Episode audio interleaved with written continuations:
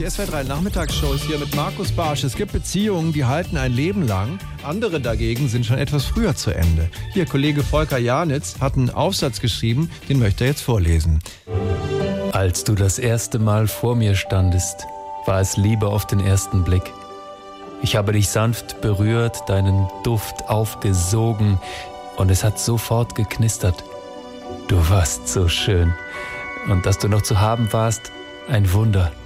Wir zogen sofort zusammen. Du hast immer viel gegeben und wenig genommen. Alles war plötzlich anders, nicht mehr so fad. Aber dann fiel mir auf, dass du eigentlich nur in der Küche warst und nie bei mir im Schlafzimmer. Und wo du mir noch vor kurzem alles entgegengestreckt hast, war plötzlich Ablehnung, Trockenheit. Du hast dich richtig zurückgezogen.